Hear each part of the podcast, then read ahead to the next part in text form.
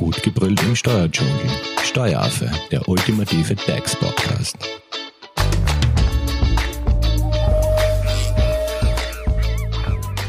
Hallo und herzlich willkommen beim Steueraffen. Die Qual der Wahl, die Qual der Rechtsform.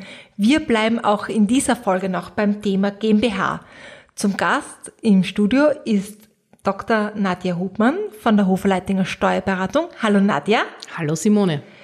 Äh, Nadja, wir haben uns ja in der letzten Folge unterhalten, wie man überhaupt eine GmbH gründet, was eine GmbH ist. Und du hast letztes Mal schon kurz das Thema Haftung angeschnitten. Nadja, ich würde mich heute sehr gerne mit dir näher über das Thema Haftung unterhalten, weil ich finde, dass das ein sehr wichtiges Thema ist und auch ein sehr spannendes Thema. Ja, Simone, da liegst du auch vollkommen richtig.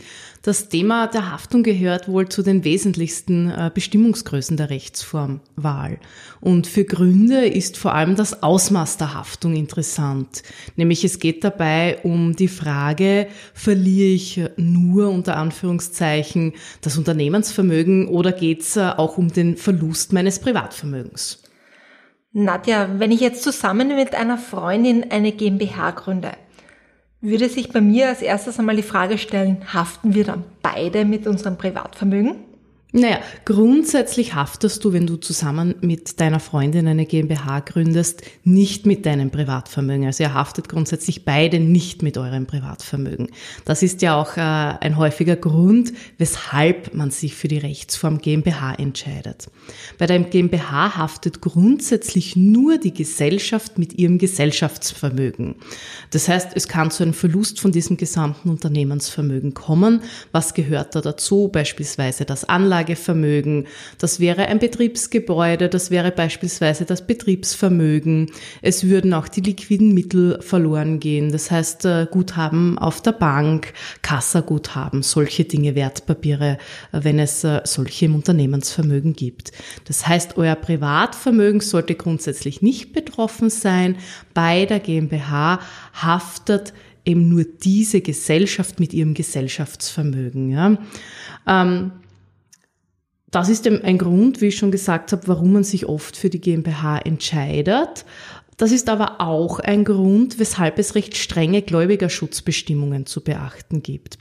Es ist zum Beispiel nicht möglich, dass ihr euer Stammkapital äh, von einem Nennbetrag, der 35.000 Euro mindestens betragen muss, wenn ihr nicht eine gründungsprivilegierte Variante wählt, wo ihr weniger einbezahlen das könnt. Auch schon kurz gehört haben. Haben wir auch schon gehabt, aber das Stammkapital muss ja auch in dieser Form 35.000 Euro mindestens betragen. Und es ist zum Beispiel nicht möglich, dieses Stammkapital äh, auf einen Nennbetrag, der unter 35.000 Euro lautet, herabzusetzen. Und es gibt wirklich zahlreiche zahlreiche Gläubigerschutzbestimmungen, die zu beachten sind. Auf die können wir jetzt aber gar nicht eingehen, das würde den Umfang sprengen. Also grundsätzlich haftet ihr nur mit euren Stammeinlagen. Na, der Stammeinlage, das nochmal schnell erklärt, das hatten wir zwar in der letzten Folge schon, aber ganz kurz noch einmal für alle, die jetzt erst eingestiegen sind? Ja, also die, die Stammeinlage ist der Betrag der Gesellschafter, äh, die den, die Gesellschafter im einzahlen, grundsätzlich in, in Bar. Es gibt auch Sacheinlagen, da gibt es dann aber entsprechende Prüfungen wieder, die äh, zu beachten sind. Also grundsätzlich erfolgt die Gründung einer GmbH so, dass die, die Stammeinlagen in Bar einbezahlt werden und die Summe der Stammeinlagen bildet eben das Stammkapital. Das grundsätzlich ein Geld zu leistender Beitrag der Gesellschafter. Alles klar. Bleiben wir jetzt bei unserem Beispiel. Äh, wir haben uns nun für eine Gründung einer GmbH mit einem Stammkapital eben von den 35.000 Euro entschieden. Und die Hälfte unseres Stammkapitals haben wir jetzt da quasi in Bar eingezahlt. Das waren also 17.500 Euro, die wir aufbringen mussten. Das heißt, wenn nun etwas schiefgehen sollte, haben wir diese 17.500 Euro verloren? Habe ich das jetzt so richtig verstanden? Mm, ja und nein. Du hast mich richtig verstanden. Es geht aber leider noch, noch weiter. Also das, was du jetzt gesagt hast, stimmt nicht ganz. Ja, ähm, du, du hast mir gesagt, ihr habt euch dafür entschieden, äh, eine GmbH mit 35.000 Euro Stammkapital zu gründen. Ihr habt euch dafür entschieden, nur die Hälfte dieses Stammkapitals einzubezahlen. Das waren 17.500 Euro. Genau. Das heißt, die restliche Hälfte wurde nicht einbezahlt. Ja. Ähm, jetzt sind äh, in einem ersten Schritt diese 17.500 Euro, die ihr einbezahlt habt, weg. Es geht aber noch weiter, ja, nämlich die noch ausstehenden Einlagen sind auch noch entsprechend äh, aufzubringen und einzubezahlen.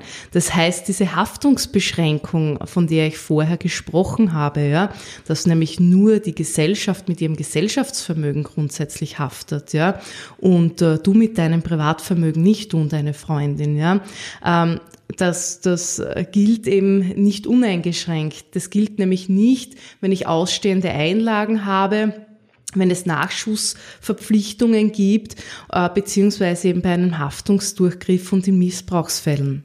Was heißt das jetzt? Naja, ihr habt nicht äh, das gesamte Stammkapital einbezahlt, ja. Das heißt, das ist nicht in voller Höhe geleistet worden. 35.000 Euro Stammkapital und ihr habt nur die Hälfte bei der Gründung einbezahlt. Jetzt haftet ihr persönlich und sofern es eben noch weitere Gesellschafter gibt, auch vor allen anderen Gesellschaftern, für diese restlichen 17.500 Euro. Ähm, das Problem bei der, also verstehst du, du verlierst in Summe 35.000 Euro. Deine Komplett. Freundin, genau, deine Freundin und du, ihr verliert 35.000 Euro, ähm, wenn sonst nicht irgendwelche anderen ausschließenden Dinge dazukommen. Ja? Das heißt, es hilft euch nicht, dass ihr nur 17.500 Euro einbezahlt habt, sondern ihr haftet für diese 35.000 Euro. In voller Höhe. In voller Höhe. Das heißt, es wären hier noch einmal 17.500 nachzuschießen. Ja? Okay, das leuchtet Und- mir jetzt ein. Und das, und das Problem, äh, Simone, ist das, wenn du das jetzt gemeinsam mit deiner Freundin machst, ähm, dass es hier äh, quasi, dass du nicht nur für, die, für deinen Anteil haftest, sondern im Worst Case kann es eben auch dazu kommen, dass du für die Stammeinlagen deiner Mitgesellschafter haftest, die Also nicht auch für einbezahlt ihren wurden. Genau so ist es. Also äh, der Worst Case, der, der eintreten könnte äh, bei einer GmbH, würde eben dazu führen, dass du nicht nur für deine noch nicht einbezahlte, für deine noch nicht einbezahlte Stammeinlage haftest, sondern eben auch jene für die Mitgesellschafter. Das ist auch ein, ein äh, Problem bei, äh, bei Veräußerungen von äh, Gesellschaftsanteilen. Das ist der Grund, warum es oft in Verträgen Regelungen gibt, dass ausstehende Stammeinlagen sofort einbezahlt werden müssen. Denn auch hier gibt es entsprechende Nachhaftungen, ja, wenn hier Stammeinlagen nicht voll einbezahlt wurden. Also da muss man wirklich aufpassen bei nicht voll einbezahlten Stammeinlagen. Okay, du hast quasi das jetzt mit diesen ausstehenden Einlagen, leuchtet mir ein, Nachschluss, Nachschusspflichten auch.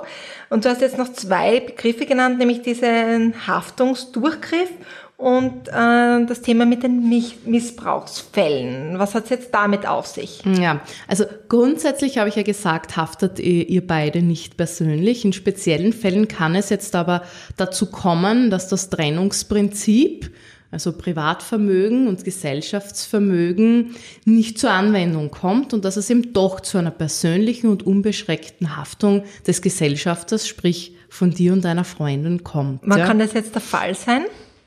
Ja, das kann zum Beispiel der Fall sein, wenn die Rechtsform der beschränkten Haftung äh, nur für Missbrauchszwecke herangezogen wurde oder wenn von vornherein eine unzureichende Kapitalisierung der GmbH vorliegt. Was heißt das jetzt unter unzureichende Kapitalisierung? Ja, wie du dir vielleicht vorstellen kannst, sind die Haftungsregelungen in der Praxis recht komplex. Aber wenn man es einfach herunterbrechen möchte, ja, dann liegt eine Unterkapitalisierung dann vor, wenn die Gesellschaft von vornherein nicht äh, über die für ihren Betrieb notwendigen Mitteln verfügt. Also Okay. es ist so dieses äh, typische Beispiel, äh, dass, dass, dass der Seilbahngesellschaft mit einem sehr äh, geringen äh, Kapital, mit einer sehr geringen Kapitalausstattung. Es ist aber in der Praxis relativ komplex. Es gibt hierzu entsprechende OGH-Entscheidungen und es äh, gibt keine, keine genauen Angaben, wann eine Unterkapitalisierung vorliegt oder nicht vorliegt. Aber okay. das, das wäre eben ein Beispiel. Also eben wenn die Rechtsform äh, der beschränkten Haftung missbraucht wird, wenn eine unzureichende Kapitalisierung vorliegt, ähm, aber zum Beispiel auch, äh, wenn es äh, zu, zu einer Vermischung, zu einer untrennbaren Vermischung von der Gesellschaft zum Gesellschaftersphäre kommt. Das heißt, wie kann man sich das vorstellen? Wenn zum Beispiel die Buchhaltung so undurchsichtig ist, dass es nicht mehr erkennbar ist, was jetzt Privat- und was Gesellschaftsvermögen ist. Das wäre auch ein Fall, wo es eben zu einer persönlichen und unbeschränkten Haftung des Gesellschafters kommen könnte. Oder aber zum Beispiel auch, wenn der Gesellschafter als faktischer Geschäftsführer agiert und dadurch äh, der Gesellschaft Schaden zufügt. Was heißt das zum Beispiel als faktischer Gesellschaft, äh, Geschäftsführer? Naja, als Gesellschafter bist du ja nicht notwendigerweise Geschäftsführer. Darüber werden wir uns ja, ja genau. in unserer nächsten Ausgabe noch unterhalten. Ähm, wenn du jetzt nur Gesellschafterstellung hast, dich aber verhältst, als ob du Geschäftsführer wärst, das heißt hier entsprechend agierst und immer wieder sozusagen reinfunkst, ja, dann agierst du als faktischer Geschäftsführer und äh, dann kann es hier zu entsprechenden Haftungsdurchgriffen kommen. Ja. Aber wie gesagt, äh, Haftungsdurchgriff in der Praxis sehr komplex, äh, sehr, sehr speziell äh, von den Regelungen her. Ähm, und muss, muss man gut aufpassen. Ich würde vielleicht ganz gerne abschließend, ich habe von Professor Fritz eine äh, sehr gute Zusammenfassung. Äh, der hat einen Artikel äh, geschrieben mit der Überschrift Wann haftet ein GmbH-Gesellschafter nicht? Also sehr, ja. sehr provokant, ja, in die umgekehrte Reihenfolge. Kann man diese drin. Frage überhaupt beantworten, wann er nicht haftet? Ähm, ja, er, er hat das äh, in 13 Punkten äh, zusammengefasst, wann äh, aus seiner Sicht ein GmbH-Gesellschafter nicht haftet, beziehungsweise was ihm vorliegen soll, damit wirklich nichts passieren kann. Und das würde ich jetzt unseren Zuhörern gerne abschließend ja, äh, unbedingt. noch, noch aufzählen. Ja, der erste Punkt, das ist das, worüber wir uns auch unterhalten haben, ist Volleinzahlung aller Stammeinlagen aller Gesellschafter. 35.000 Euro. Wenn das Stammkapital nur 35.000 Euro beträgt, dann wären diese 35.000 Euro einzubezahlen. Wenn das Stammkapital höher ist, es könnte ja auch höher sein, sein, bitte das, was ihm als Stammkapital ausgewiesen ist, diese Stammeinlagen voll einzahlen. Alle Gesellschafter, wie wir gesagt haben, hier würde es ja auch zu Querhaftungen kommen genau. können. Ja. Dann soll es keine gesellschaftsvertragliche Vereinbarung zur Leistung von Nachschüssen äh, geben. Ja, das war ja der zweite Punkt, äh, den ich genannt habe, nämlich Nachschussverpflichtungen.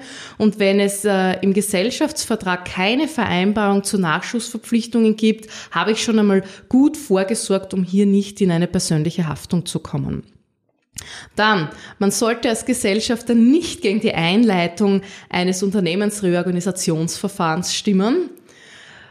Okay, du winkst schon ab. äh, nein, das, das UREG vielleicht ganz kurz. Es gibt äh, zwei ganz wichtige Kennzahlen. Äh, das ist die Eigenkapitalquote und die Schuldentilgungsdauer, die der Geschäftsführer auch laufend äh, zu überwachen hat. Und wenn ich diese Kennzahl nicht äh, erfülle, ähm, dann komme ich in, in den Bereich, äh, wo ich als Geschäftsführer, da bin ich im Bereich des Geschäftsführers, ja, äh, eine Generalversammlung einberufen muss und in dieser Generalversammlung ähm, wird dann eben das Thema Unternehmensreorganisationsverfahren äh, behandelt, ja, und hier sollte man nicht gegen die Einleitung eines Unternehmensreorganisationsverfahrens stimmen. Wie gesagt, das sind die Punkte, die Professor Fritz aufzählt, wo er sagt, wenn, wenn du das alles einhaltest, dann kommt, dann kann dir nichts passieren, dann bist dann du auf der sicheren Seite. Hafte ja. ich nicht zumindest mit meinem Privatvermögen. Genau so ist es, ja.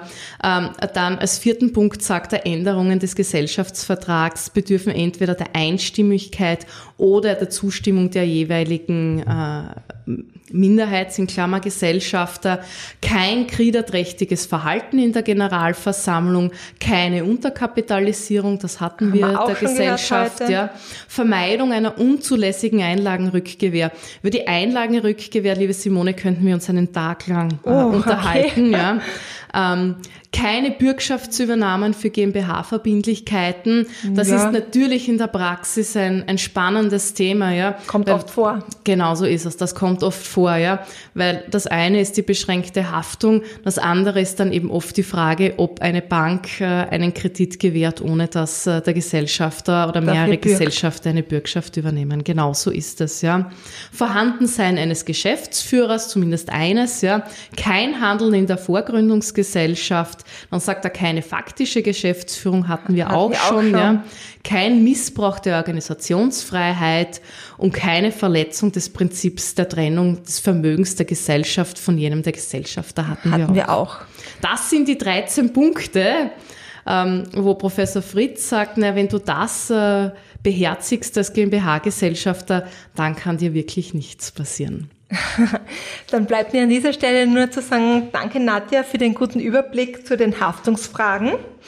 Wenn man dich jetzt erreichen möchte, also sollten doch noch ein paar Fragen zum Thema Haftung offen geblieben sein, wie kann man dich am besten kontaktieren? Sehr gerne per Mail an office.hoferleitinger.at. Herzlichen Dank. Und um das Thema GmbH spannend zu halten, wir haben es jetzt ganz kurz angeteasert, Thema Geschäftsführung. Das hört ihr natürlich im nächsten Teil. Herzlichen Dank fürs Zuhören.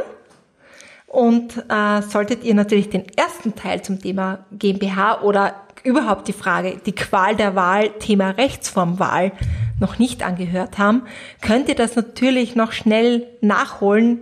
Und zwar auf Spotify, iTunes, YouTube oder auf euren favorisierten Podcast-Kanälen.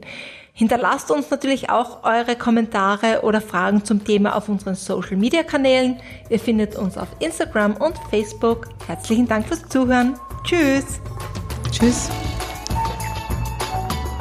Das war Steueraffe. Gut gebrüllt im Steuerdschungel. Jetzt abonnieren auf iTunes, Soundcloud und Spotify. Ihr wollt noch mehr zum Thema Steuern wissen? Dann geht auf www.steueraffe.at.